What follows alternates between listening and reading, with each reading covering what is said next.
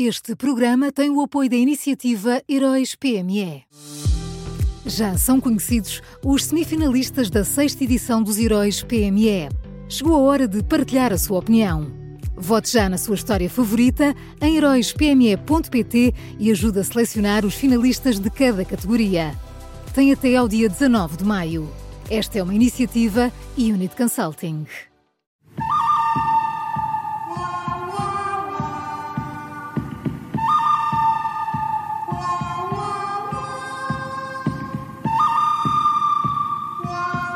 Este é o som do bom, mau e o vilão da Rádio Observador, que também pode ouvir em podcast. Bom dia, Miguel Pinheiro. Bom dia, Maria João. Bom dia, Miguel. Quem é o bom nesta quarta-feira? Olha, o, o, o, bom desta quarta é a PJ. Uh, esta semana soube-se que dos 17 casos de possíveis abusos sexuais uh, praticados por parte de padres uh, e que foram comunicados pela Comissão Independente ao Ministério Público, desses 17, 16 foram rapidamente arquivados. Eh, por não se conhecer o nome das vítimas ou do agressor.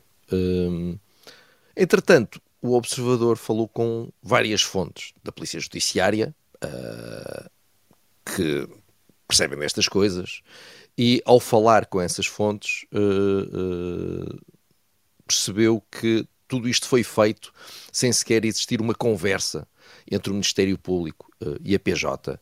Uh, aliás, a PJ uh, eh, chegou a ir ter com o Ministério Público para perceber em que ponto estavam os casos e, e saiu de lá uh, sem saber nada. e estas fontes da Judiciária fazem alertas.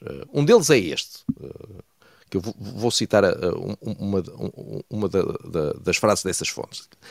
Como é que se arquiva um processo sem pedir à polícia para investigar e tentar obter provas? Outra, outra citação. Nós temos conhecimento do terreno e temos experiência na investigação deste tipo de crimes e não percebemos porque é que os processos não nos chegam para tentarmos fazer alguma coisa antes de arquivar. E há aqui claramente um problema que devia levar a uma reflexão por parte do Ministério Público. Uh, nós não podemos ter, de um lado, um esforço enorme para conseguir convencer as vítimas a falarem e, do outro lado, uma espécie de via verde de arquivamento de casos, em que eles entram uh, pela porta da esquerda à uma da tarde e saem pela porta da direita à uma, à uma e cinco. Pois, e fica a ideia, de facto, que este assunto não é prioritário para ninguém. Para o Ministério Público, para a classe política também não, uh, para a hierarquia da Igreja nem falar. Portanto, o ideal parece que para toda a gente era pôr isto para debaixo do tapete e acabou, não é? Enfim. Eh, se fosse, se fosse, só, se fosse só uma impressão minha, ainda era como o outro. Agora, quando temos a PJ a dizer nós estamos aqui à espera de que os casos nos cheguem para ver o que, se é possível fazer alguma coisa e os casos não chegam, então é porque isto se calhar não é só uma questão de opinião, há aqui qualquer coisa que não está a funcionar bem.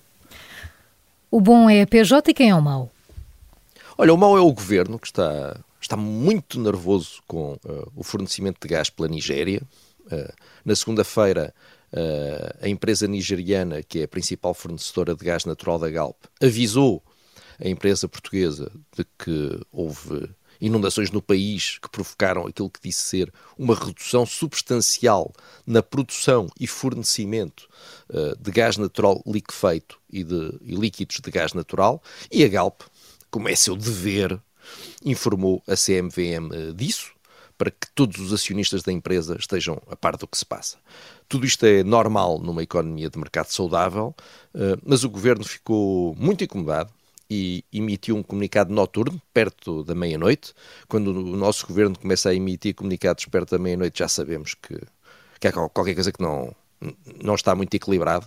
Uh, e esse comunicado era contra aquilo que dizia ser informação alarmista e desadequado e, e desadequada, assegurando ainda que não há nenhum problema porque, mesmo que existisse uma redução de produção na Nigéria, não há qualquer escassez no mercado. E vamos ver, acho que o Ministro do Ambiente devia perceber que há aqui duas coisas muito diferentes. Uma coisa é a política, que é aquilo que os governos fazem. Outra coisa é a informação atempada e transparente aos acionistas, que é aquilo que uma empresa cotada em bolsa deve fazer. Se uma empresa cotada em bolsa começa aqui a, a, ver com os governos ou com outras pessoas se, se, se, vale a pena estar a dar esta informação ou não, uh, isto corre muito mal, como já vimos noutros filmes, não é? que eu acho que não queremos repetir. Ambas a, a, as atividades são nobres, a atividade política do governo é nobre, a atividade de uma empresa cotada em, em, em, em bolsa é nobre, é tudo muito nobre, mas não se devem confundir as coisas nunca. Portanto, cada um faz a sua, faz a sua função e, e, e seguem em carris diferentes. Pois, o nosso, o nosso mercado de capitais, a nossa bolsa já anda tão mal, imagina que as empresas começavam com narrativas à política, de facto, eh, enfim, eh, era o, era o caminho para, para maior desgraça ainda. Era a melhor forma de fechar a porta de uma vez por claro. todas. Miguel, só fica a faltar o vilão. Olha, Maria João, o vilão é novamente a CEO da TAP.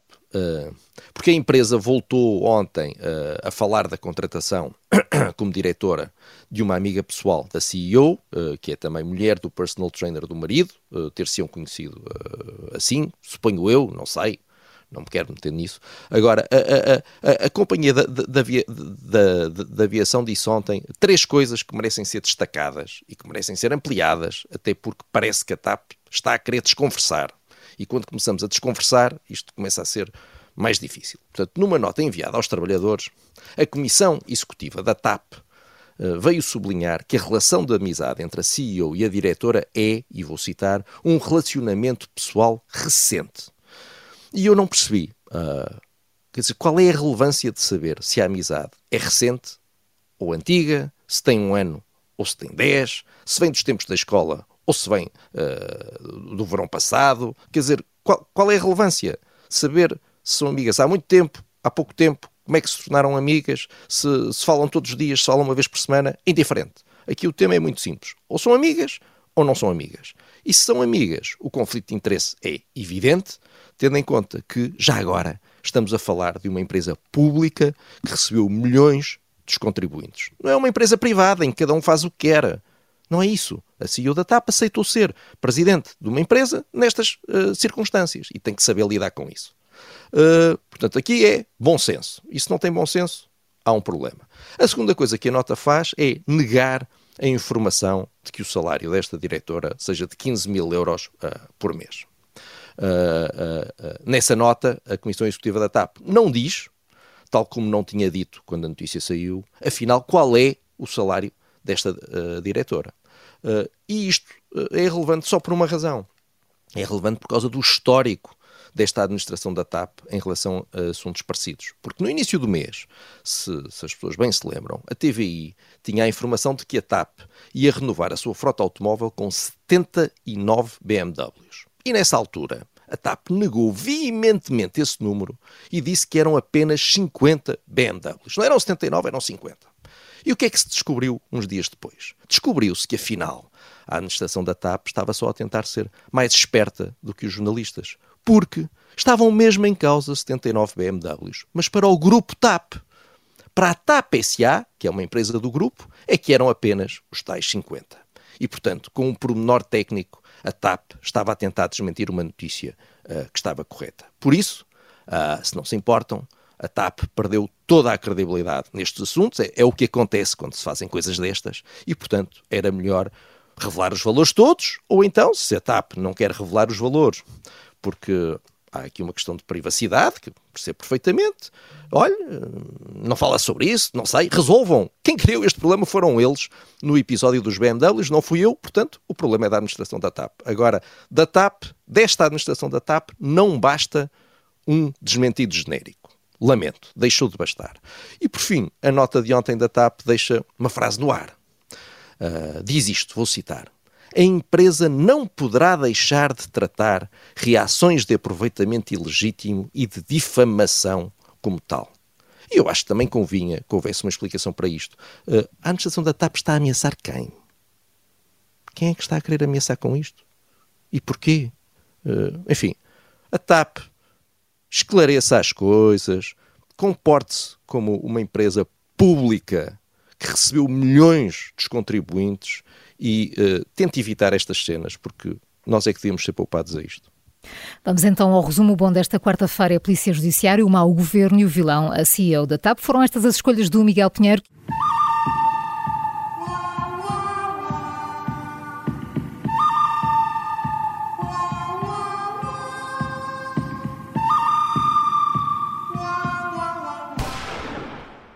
Este programa tem o apoio da iniciativa Heróis PME.